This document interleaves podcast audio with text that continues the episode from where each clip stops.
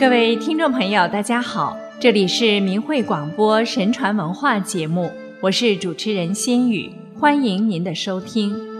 今天我们来讲几个古代孝亲的故事。清拜类钞中记载了一个朱寿命属母的故事。朱寿命是江西余干人，康熙乙卯年兵荒马乱。朱寿命与母亲李氏失散，朱寿命日夜哭泣，痛不欲生，这样哀痛了几年。一天晚上，朱寿命梦见有神灵对他说：“你母亲平安无恙，隶属正蓝旗下为奴。”朱寿命痛哭流涕，拜访亲戚邻里，与他们辞别，说。如果不见到母亲，我绝不生还。于是穿短衣，踏草鞋，背上黄布包袱，小腿露在外面，沿途匍匐乞讨三千余里，才来到北京。祝寿命到北京后，就在街上行乞，别人给饭就自己吃，别人给钱就缝在衣服里，别人不给饭就整天忍饥挨饿。始终不花一文钱，因为他要攒钱赎母。朱寿命寻访了很久，终于找到母亲的下落。母亲像梦中神灵说的一样，在正蓝旗下为奴。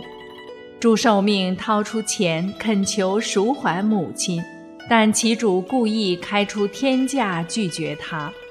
朱寿命于是天天跪在其主门外哀求。双膝为之跪肿，遇到母亲生日，朱寿命捧来一碗肉面，跪着献给母亲。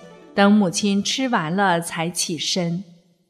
邵远忽学士当时在北京做官，仗义疏财，赎回朱寿命母亲。母子俩出门后无处可依，于是留居邵学士家中。朱寿命母亲性子急躁。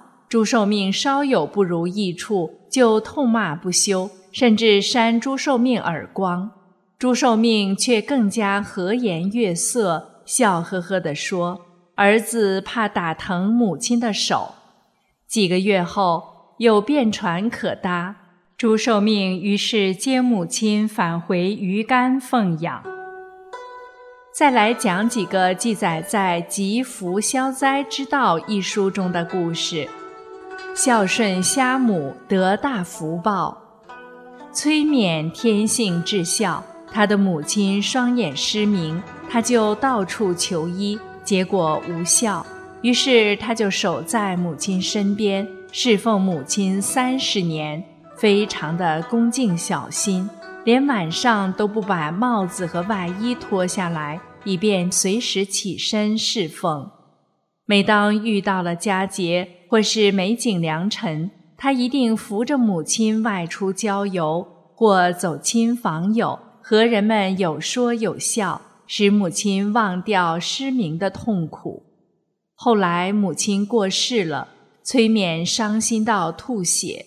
他终身按母亲的意愿做人，他爱哥哥姐姐，就跟爱母亲一样。他对外甥侄子。好过对自己的孩子所得的薪俸都分给了亲人，并且说：“母亲既然已经过世了，我没有办法表达对母亲的孝心。想他老人家在世的时候，最挂念的就是哥哥姐姐、外甥和侄子这四五个人了。所以我要好好的厚待他们，这样做。”或许可以安慰母亲的在天之灵。后来，崔勉的官做到了中书侍郎，他的儿子崔佑甫成为贤明的宰相。像崔勉这种人，实在是一位真正的孝子啊！母亲在世的时候，能够尽力的使老人家活得开心；母亲过世以后，又能够完成他老人家的心愿。然而世上却有身居富贵、有钱有势，对待自己的同胞兄弟姐妹，却和陌生的路人一样。甚至刻薄自己的双亲、岳父母。面对崔勉这样的孝心人，能够不感到惭愧吗？神助孝子，复得幸地。明代的吕生从小就失去了母亲，他侍奉父亲非常孝顺。父亲因为年岁很大，夜里常会起来小便，吕生就与父亲同睡，以便就近照料。吕生每天晚上都要起来四五次照顾年迈的父亲小便。有一年遇到了兵荒马乱，盗匪遍地横行，吕生就背着父亲逃入山中。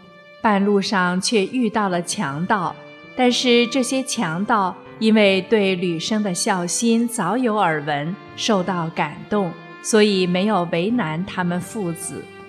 吕生的父亲平时很喜欢吃一种滋味香甜的杏子，吕生为此还特别在家里附近种植了许多杏树。但是种植杏树的地后来却被邻居给强占去了，吕生无奈就写了一篇奏章禀告神明，向神求助。神明就谴责强占吕生姓地的邻居，让他的家人生病。告谕他说：“你要立刻把强占的姓地还给孝子吕生。”直到这强占姓地的邻居把姓地还给了吕生，神明才让他们家人的病立即痊愈。孝子堂前生枝草。唐朝的李炯秀天性至孝，他的母亲出身贫贱，而他的妻子出身富贵。不愿意孝顺婆婆，并且还经常骂家中的婢女。李炯秀的母亲听起来心中感到很不快乐。李炯秀教育妻子，要她变得宽厚贤淑些，但是他做不到。李炯秀就把妻子给休了。有人问他：“你到底为了什么缘故把妻子给休掉了呢？”他说。我娶妻的目的就是要妻子侍奉母亲啊，可是我的妻子不能够和颜悦色地对待下人，更不愿尽心尽力地侍奉婆婆。那么这样的媳妇，我怎么可以留她在家呢？李炯秀的孝心感动了上天，因而在他家的堂前生出了枝草。唐中宗知道了。还特别颁下了诏书，表彰他的孝行。少女曹娥投江背负。汉朝的时候，浙江余县有位女孩名叫曹娥，她的父亲叫曹虚，是一位巫师。在五月五日端午节的那天，他乘船在江上迎神。一不小心坠入江中，淹死了。曹娥那年才十四岁，她沿着江边寻找父亲的尸体，但是却遍寻不着。曹娥就在江边哭泣了七天七夜，然后就跳入江中。经过了五天，曹娥背着父亲的尸体，两人一同浮出了江面。远近的人看到之后，都感到十分震惊。上虞县县令杜尚专门把这件事情奏报朝廷，皇帝因而下诏书表彰曹娥的孝行，并且为曹娥在江边建立了一个祠堂。曹娥至今仍然被人们所祭拜敬重。上帝奖赏无孝妇。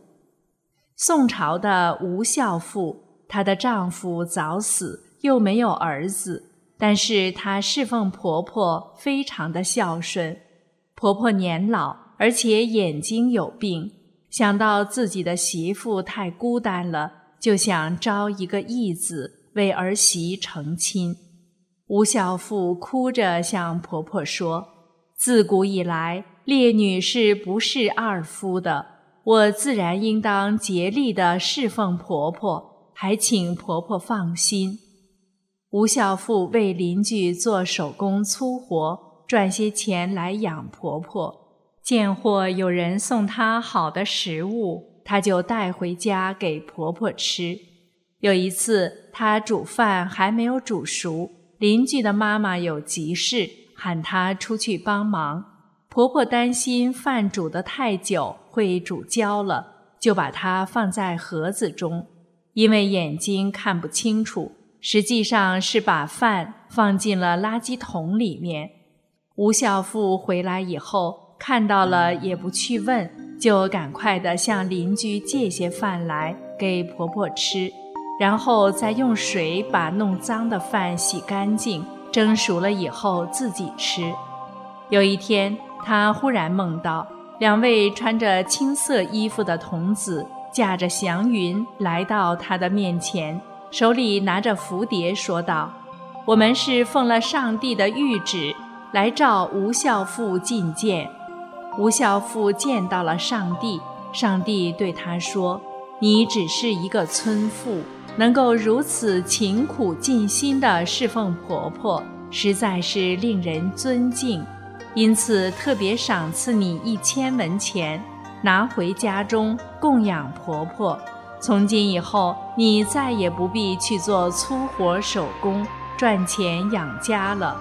说罢，命两位青衣童子将吴孝富送回。吴孝富一梦醒来，发现床头果然放着一千文钱，而且用完之后，床头就又会出现一千文钱，如此周而复始，延绵不绝。百善孝为先，中华传统文化对孝颇为重视。古代孝子不但在经济上要尽力赡养父母，平时更要对父母恭敬孝顺、温言软语，发自内心感念报答父母的养育之恩。可是今天的中国社会被党文化把传统伦理糟蹋得一干二净。要复兴真正的传统文化，就要从每个人自身做起，从家庭做起，从孝顺父母做起，做一个善良人，守住自己的善良本性，才能有好的未来。